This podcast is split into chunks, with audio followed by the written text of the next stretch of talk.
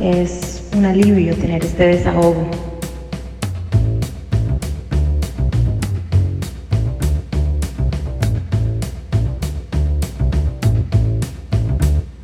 Soy Claudia Barreto, mujer medicina o chamán de acá de Colombia. Hoy tendremos la oportunidad de conocer la historia de una mujer medicina y acompañarla en su relato de cómo llegó a convertirse en la chamana.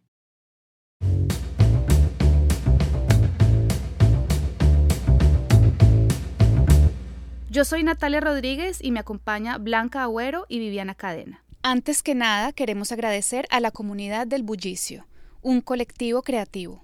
Agradecemos a The Hideaway por dejarnos grabar este podcast en este espacio tan acogedor. Y a nuestros colegas del podcast, bienvenidos a Colombia, por motivarnos a empezar el nuestro.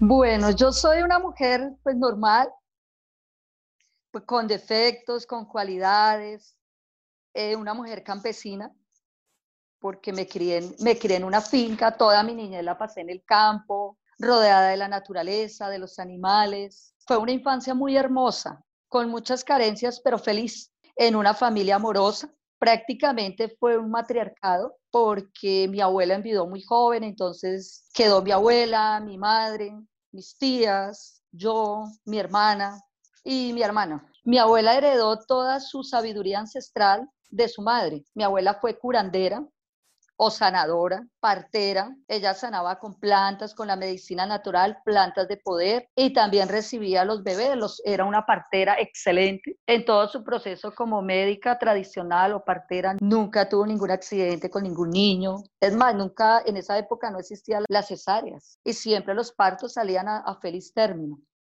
Entonces fue una mujer que me enseñó el trabajo desde el corazón, el servicio, porque ella no cobraba, o sea, ella hacía su trabajo desde el corazón y por amor. Recuerdo que yo era muy chica, pero entre mis recuerdos tengo que ella llegaban a la una, a dos de la mañana a llamarla a la finca para que fuera a atender a alguna señora que iba a parir. Lloviendo como fuera la abuela, se iba, caminaba por las fincas, iba, atendía a la señora, recibía a sus bebés y le pagaban, imagínate, el pago era un gato, un pollo, un perro. De su abuela aprendió el amor al servicio, la honestidad y la sabiduría de las plantas medicinales.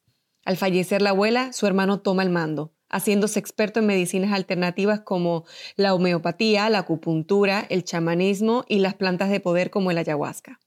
Él aprende de este matriarcado y de toda esta energía femenina. Pues con los conocimientos de mi abuela y lo que él veía, porque nosotros veíamos de ella, mi abuela le enseñaba, les, nos enseñaba mucho sobre el respeto a la mujer, sobre el rol que tenemos las mujeres en la, en la sociedad, o en la sociedad no, porque en esa época no eran los términos, ¿no? Como en la naturaleza, en el entorno, cómo debíamos conectarnos con la Madre Tierra, cómo la Madre Divina, que era la representación o sea, la Madre Divina, la Virgen María, que mi abuela era, pues era también devota, nos enseñaba que nosotras, nosotras las mujeres debíamos cuidarnos, valorarnos, respetarnos y honrar nuestro templo y siempre estar conectadas con nuestra matriz, con nuestro útero. Y cómo los hombres debían respetar ese templo. Entonces mi hermano tuvo esa enseñanza de la abuela también. La abuela tenía un término que decía que nosotras las mujeres los testículos los teníamos arriba. Entonces decía, no, las mujeres tenemos los testículos arriba y, podemos, igual que los hombres, y tenemos todas las capacidades y la sabiduría. Su hermano quiso especializarse en las plantas y viajó al Putumayo, donde conoció a un taita que le enseñó todo acerca del poder de ellas y sus usos. Estuvo cinco años internado en la Amazonía aprendiendo del maestro indígena. Al regresar de este viaje, él comenzó a trabajar con la ayahuasca. Entonces él estudió allí, luego vino regresó acá, empezó a trabajar con esta medicina ancestral. Yo me fui a vivir con él porque yo viví con él casi toda mi vida. Yo viví con mi hermano desde los 14 años más o menos y me convertí en su ayudante. O sea, él me enseñaba y aprendía a través de él, viéndolo, o sea, en la práctica, viendo su comportamiento, cómo manejaba las plantas, cómo trabajaba con la medicina de la ayahuasca, donde él nos enseñaba sobre el amor, nos enseñaba sobre el respeto, sobre la conexión con la madre tierra, con, los, con los cuatro elementos, con los ciclos, cómo nosotras las mujeres deberíamos respetar nuestro templo, amarnos y cómo la medicina nos, podría, nos podía ayudar, tanto a las mujeres como a hombres, a sanar, a curar nuestro interior, nuestro ser. Cómo con esta planta podemos ayudar a tantas personas y ayudarnos a nosotros mismos, porque si tú te sanas, sanas a, sanas a tus ancestros, a tu linaje, a nuestras abuelas, porque cuando tú estás bajo la medicina, bajo el estado de ayahuasca, que es un estado conectado con el alma, tú te conectas con tu subconsciente, con tus, con tus ancestros, con tus abuelas, con todo ese linaje que tenemos nosotras, o nosotros, los hombres también se conectan con el linaje.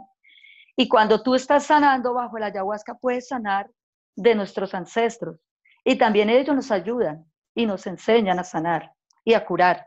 Hay muchos prejuicios alrededor de la ayahuasca que la describen como una droga o alucinógeno, pero Claudia nos habla más acerca de esta planta sagrada ayahuasca, yagé, enredadera de las almas, cabellos de Dios. Tiene muchísimos nombres, ¿no? Es una planta sagrada ancestral de poder y sabiduría que está, está en toda nuestra Amazonía. Esta planta tiene más de 5.000 años. Esta medicina nos ayuda a sanar nuestro interior, a sanar nuestra alma. Nos conecta con nuestro subconsciente, con nuestro ser, con lo más interno que tenemos nosotros. El ayahuasca no es alucinógeno, para nada. Es una planta sanadora, una planta, una planta sabia y maestra. Que estas terapias las debemos hacer con amor y con respeto, siempre desde el fondo del corazón y con un propósito. La ayahuasca o el yagé no lo podemos utilizar para ver a qué sabe, para probar, no. Siempre lo debemos hacer desde el corazón y con muchísimo respeto y con muchísimo amor. Porque cuando tú ingieres esta planta, tú entras en un, en un viaje a través de tu vida, de tu ser, te conectas con el, con el infinito, con el cosmos, con la madre tierra. Esta conexión es siempre directa con la madre tierra, con Pachamama, con los elementos. Esta planta se prepara, es un bejuco, o sea, el, ayahuasca es una enredadera, un bejuco. Se cocina con otra planta que se llama la chagropanga o chacruna. Se deben mezclar las dos plantas, se cocinan en la selva, los abuelos o los taitas mayores, nuestros, nuestros abuelitos, lo, la cocinan en la, en la selva con leña, con cantos, con un ritual. Es todo, una, todo un ritual para cocinar esta planta, con todos los, los cantos o los ícaros, que son los cantos, para cocinar la planta. Luego de que está cocinada, se ingiere, se hace una ceremonia y se ingiere la planta. Cada persona que va a hacer la ceremonia pues debe llevar un propósito, porque quiere tomar la medicina, pedir el permiso, porque ante todo debemos pedir permiso a nuestros ancestros, a los guardianes, a los maestros que están alrededor del lugar, de la finca, del lugar donde hacemos la ceremonia, porque así tú no los veas, los lugares están guardiados, hay guardianes, ancestros que están cuidando ese lugar, espíritus de la madre naturaleza. Entonces se pide el permiso, se pide el permiso a la planta, se ingiere con todo el amor y el respeto y la planta sana lo que tú necesitas sanar, lo que la planta sabe que tú necesitas, no lo que uno quiere muchas veces. Tú vienes a sanar una cosa y te, y te dan otra. La planta sabe lo que tú necesitas y en qué momento. Y el poder llega, el poder te llega cuando tú necesitas, debes hacer medicina, ayahuasca. Ella te busca y se dan las cosas para que tú llegues a la medicina. Existe un proceso de preparación personal antes de tomar la medicina. Claudia nos explica esto y también el por qué hay casos en que personas toman la medicina y no sienten nada. Antes de tomar la medicina se hace una preparación física, donde tú llevas una dieta, ocho días de no comer carnes. El día anterior no puedes tener relaciones sexuales, no puedes ingerir alcohol durante ocho días. Si la persona consume algún tipo de alucinógeno, debe suspenderlo durante ocho días. O sea, lo más conectado y lo más limpio para recibir la medicina. Entonces, ¿qué hace la medicina? Entra en ti, te limpia, te pone a, te pone a vomitar, como dicen los abuelitos, aliviar. Cuando ya estás limpia, ahí es cuando tú te tomas la medicina y entras en el proceso. Pero si estás muy cargada, entonces por eso es que no, no ves nada. Hasta que no estás limpia es cuando tú entras en ese proceso y te armonizas. Cuando estás armonizada y conectada con la madre tierra, es cuando empieza el proceso o el viaje. El yagé con el ayahuasca tienen un compuesto que se llama DMT y la armalina. El DMT es un, es un compuesto muy mínimo que tiene la planta, que nosotros los humanos lo tenemos en la glándula pineal. Entonces, ¿qué hace la ayahuasca? Como trae DMT, activa el DMT que tienes en la glándula pineal. Es cuando se te abre el, el tercer ojo y tú empiezas a ver las visiones, que empiezas a ver los colores, las formas, te conectas con el otro mundo, con el mundo espiritual, y ves las plantas, la serpiente, el tigre, ves los, los espíritus de la madre naturaleza, con el tercer ojo, porque se te abre el chakra. Claudia empezó a ser la aprendiz de su hermano desde los 14 años y vivió con él más de 18 años aprendiendo las técnicas, prácticas y conocimientos ancestrales. Siendo madre soltera con dos hijos, su hermano no solamente era su maestro, sino la figura paterna que sus hijos necesitaban. Era, era el ser más maravilloso, no porque ha sido mi hermano, pero era un hombre con muchos valores, un gran maestro, un gran chamán, que practicaba su medicina con la ética y el respeto hacia las mujeres y hacia todos los, hombres. Entonces él en su proceso hace 12 años eh, falleció, eh, tuvo un tumor cerebral y fue una muerte sumamente rápida. Él falleció y pues cuando él falleció el mundo, sentí que el mundo se me acababa. La verdad en ese momento quedé que no sabía qué hacer porque estaba, estaba asustada, con miedo, con mucho dolor, con esa pérdida porque él siempre estuvo conmigo y al no estar pues me sentí sola. Fue un momento de duelo, tres meses, me encerré tres meses en mi casa, no recibía a nadie. Viví todo mi proceso y mi duelo. Lo lloré tres días, que lo lloré y ya no lo volví a llorar más. Me dolía, pero ya no lo lloraba porque mi hermano siempre nos decía que cuando él muriera no lo fuera no lo fuera a llorar, no le fuera a pedir nada, que lo dejaran descansar en paz. Entonces siempre las palabras como que me recordaban. Y tuve muchas experiencias con él, porque él cuando murió se despidió de mí desde antes. Como 20 días antes de él partir, había una voz que me hablaba. No te puedo decir si era masculina femenina, no, no te lo puedo decir porque no, es difícil. Una voz que me decía, cuando Omar se muera, tienes que hacer esto, esto, esto. Te tienes que encargar del yajé, tienes que guardarlo, tienes que ser la guardián tienes que cambiar las guardas de la casa, bueno, hacer una, una serie de cosas y yo, pero ¿cómo es cuando me muera? Y yo miraba a mi hermano y lo veía sano, lo veía y yo, pero si está sano, ¿cómo se va a morir? Y así me sucedía todos los días, iba por la calle y esa voz me hablaba. Hasta yo llegué a un momento en que dije, no, yo creo que me estoy volviendo loca. O sea, a ti que te hablen y te digan que se te va a morir tu hermano. Y yo, cuando él, esa noche, medianoche, empezó a vomitar a las 3 de la mañana quedó tirado en el piso, lo llevé a la clínica. Cuando llegamos a la clínica, él tuvo muerte cerebral, quedó en coma. O sea, fue un día terrible. Luego lo trasladamos a Bogotá porque acá en el pueblo, yo vivo en un pueblo, acá no hay hospital de tercer nivel, lo trasladamos a la ciudad y allí pues nos dijeron que no había nada que hacer porque él tenía muerte cerebral, que había que desconectarlo y obviamente que yo no era capaz de desconectarlo, yo lo veía vivo porque respiraba mediante un respirador, pero respiraba. Y yo no me sentía con el derecho de, yo sentía que le estaba quitando la vida. Entonces esa noche me arrodillé, oré, le pedí a la Madre Divina, a la Madre Naturaleza, que si él tenía que partir, que partiera por, por la divinidad, más no porque yo lo desconectara. Y había una enfermera, no sé de dónde apareció una enfermera, y me dijo que le diera un beso y me despidiera. Y yo le di el beso a mi hermano y me despedí y la enfermera no la volví a ver. No sé qué se hizo, no estaba allá, solo estaba él y yo. Y ya eran como las 11 de la noche, entonces una amiga me llevó a su casa porque yo no había dormido ni desayunado, nada. Yo no hacía sino llorar. Me llevó a su casa, nos acostamos tipo 12 de la noche en, la cama, en una cama, recuerdo que había una puerta, le di la espalda a la puerta. Cuando mi hermano se acostó, yo sentí cuando llegó y se acostó detrás mío de mi espalda en la cama. Y recuerdo que me habló mucho, pero no recuerdo qué me dijo. Luego sentí cuando él se sentó, volvió y se sentó en la cama. Y yo me incorporé y me volteé para verlo. Lo vi vestido de negro, de espaldas, con su moña y atravesó la puerta. Y ahí yo sentí que él había partido. Y efectivamente a la media hora me llamaron de la clínica que ya había fallecido. Fue un momento muy fuerte, pero fue una despedida linda porque fue y se despidió de mí Y así pasaron muchos sucesos después de haberlo cremado y cumplí con su sueño, con su último deseo que era que lo cremara y sus cenizas. Hicimos un ritual con los amigos y lo dejamos en una laguna para que descansara allí sus cenizas. Con la partida de su hermano, Claudia tuvo un duelo muy doloroso, pero sabía que tarde o temprano debía seguir con el legado de su familia, salvaguardar la sabiduría ancestral y continuar al servicio de la comunidad.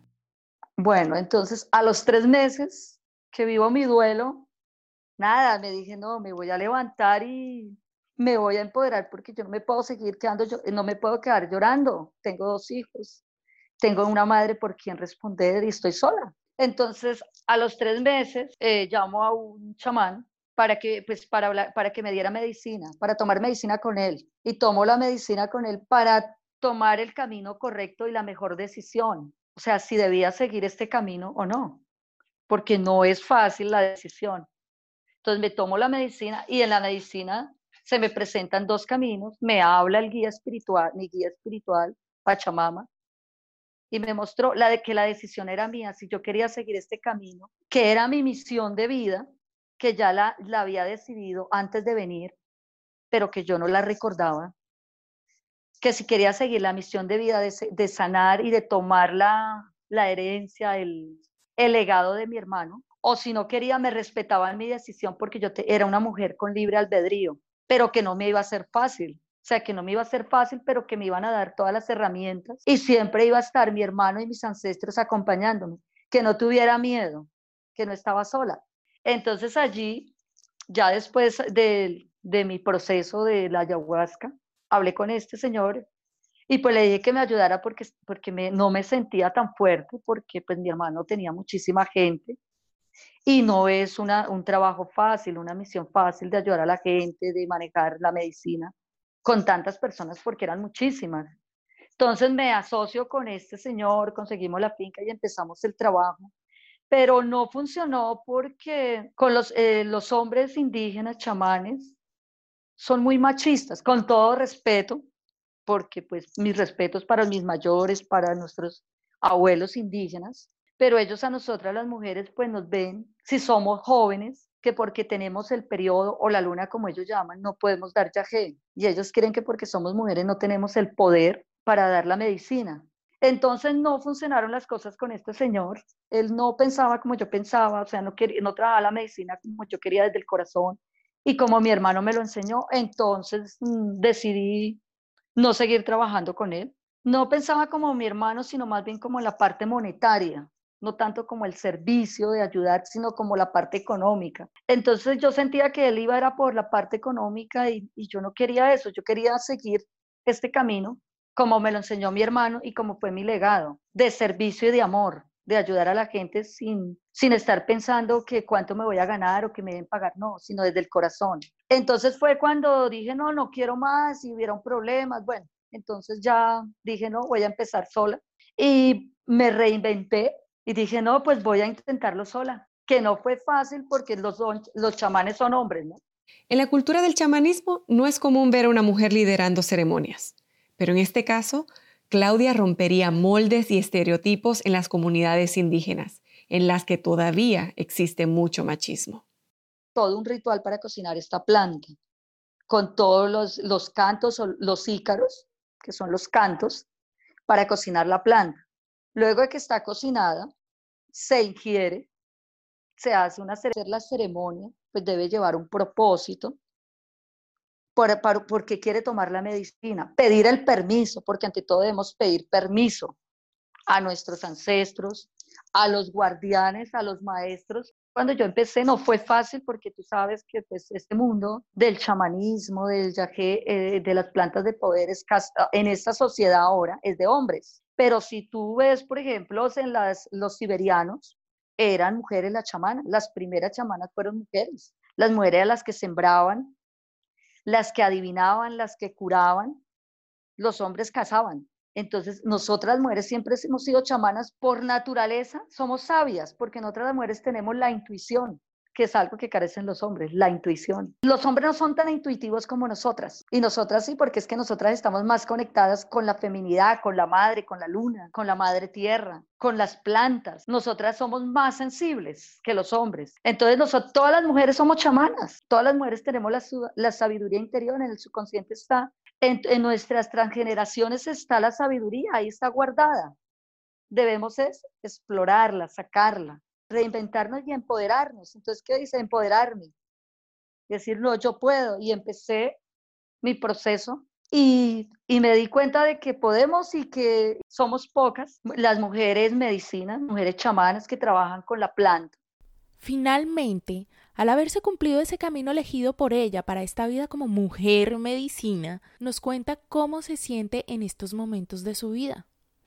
Bueno, en este momento me siento agradecida con la Madre Divina, con la Madre Tierra, con mi madre, con mis ancestros, con la divinidad por esta oportunidad que, me, que tengo en este plano terrenal de servir, de ayudar, de ayudar a mis mujeres, a mis amigas, a transmitirles un poquito de mi experiencia, del amor, de que todas podemos, de que nos tenemos que valorar, amar, empoderar, conectarnos con nuestra matriz, con nuestro útero, porque ¿qué pasa? Que estamos muy desconectados de nuestro útero.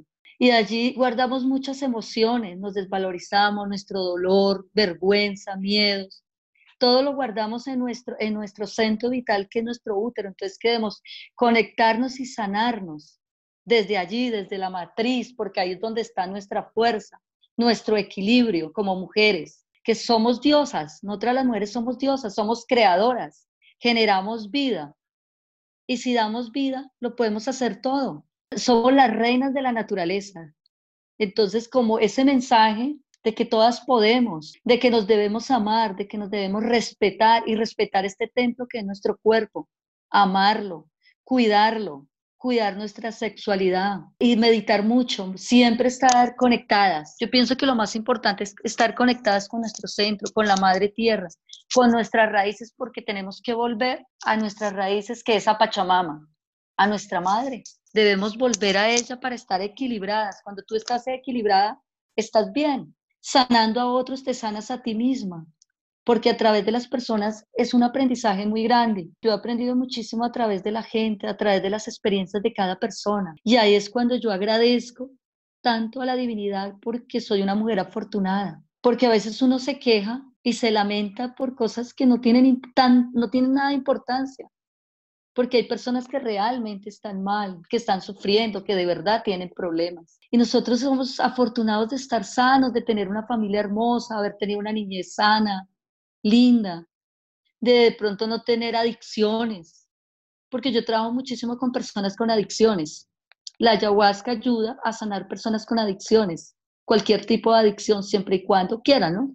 Siempre y cuando la persona quiera sanar, lo sana. Entonces me siento afortunada de ser mujer y agradecida y espero si vuelvo a nacer volver a ser mujer, porque es una misión muy linda. Nosotras las mujeres somos amorosas, somos amor, todas las mujeres somos amor, somos intuitivas. Siempre estamos cuando tenemos nuestra pareja, estamos con él, lo estamos guiando. Somos sus, guías, sus guías físicas y también espirituales. Entonces es muy lindo este proceso de ser mujer medicina, ser acompañante, porque nosotros los chamanes acompañamos al paciente en su proceso de sanación sea a través de la ayahuasca, a través de los ángeles, a través del reiki, porque también soy, practico reiki, tengo segundo nivel de reiki, que es energía universal que tú la transmites a través de las manos, das amor. Entonces somos acompañantes, todas las chamanas o chamanes somos acompañantes en el proceso de cada persona para sanar tanto su cuerpo físico como su cuerpo espiritual, ¿no? Sus emociones, porque las enfermedades físicas siempre vienen a través de una emoción, del dolor, del miedo, del odio, del resentimiento. Entonces, ¿qué hacemos? Es enseñarle a la gente a sanar su interior. Cuando tú sanas tu interior, tu cuerpo físico sana, tu dolor se quita, porque viene de adentro.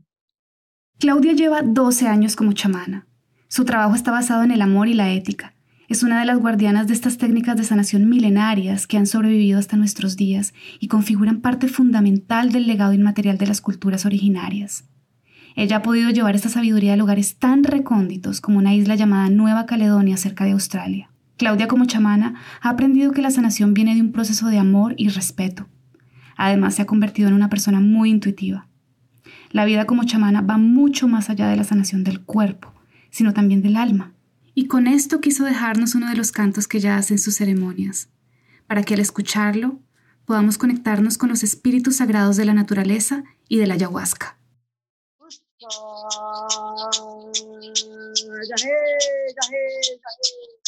Pinta montaña, pinta río, pinta tierra, pinta abuelita, pinta Pachamama, pinta ancestros, pinta abuelitas.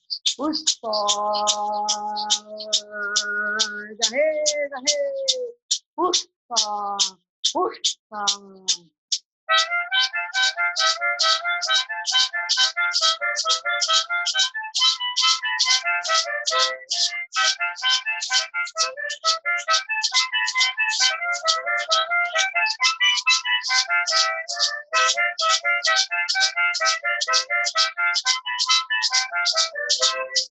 Sana, sana, pura, pura, limpia, limpia. Penta, abuelita, penta, ayahuasca, penta, tal. Hoy enamorarme poromo, enamorarme poromo. Penta, penta, penta, penta, pura, pura, pura. Cura, cura. Padre, Padre, Padre, Padre, Padre. Busca.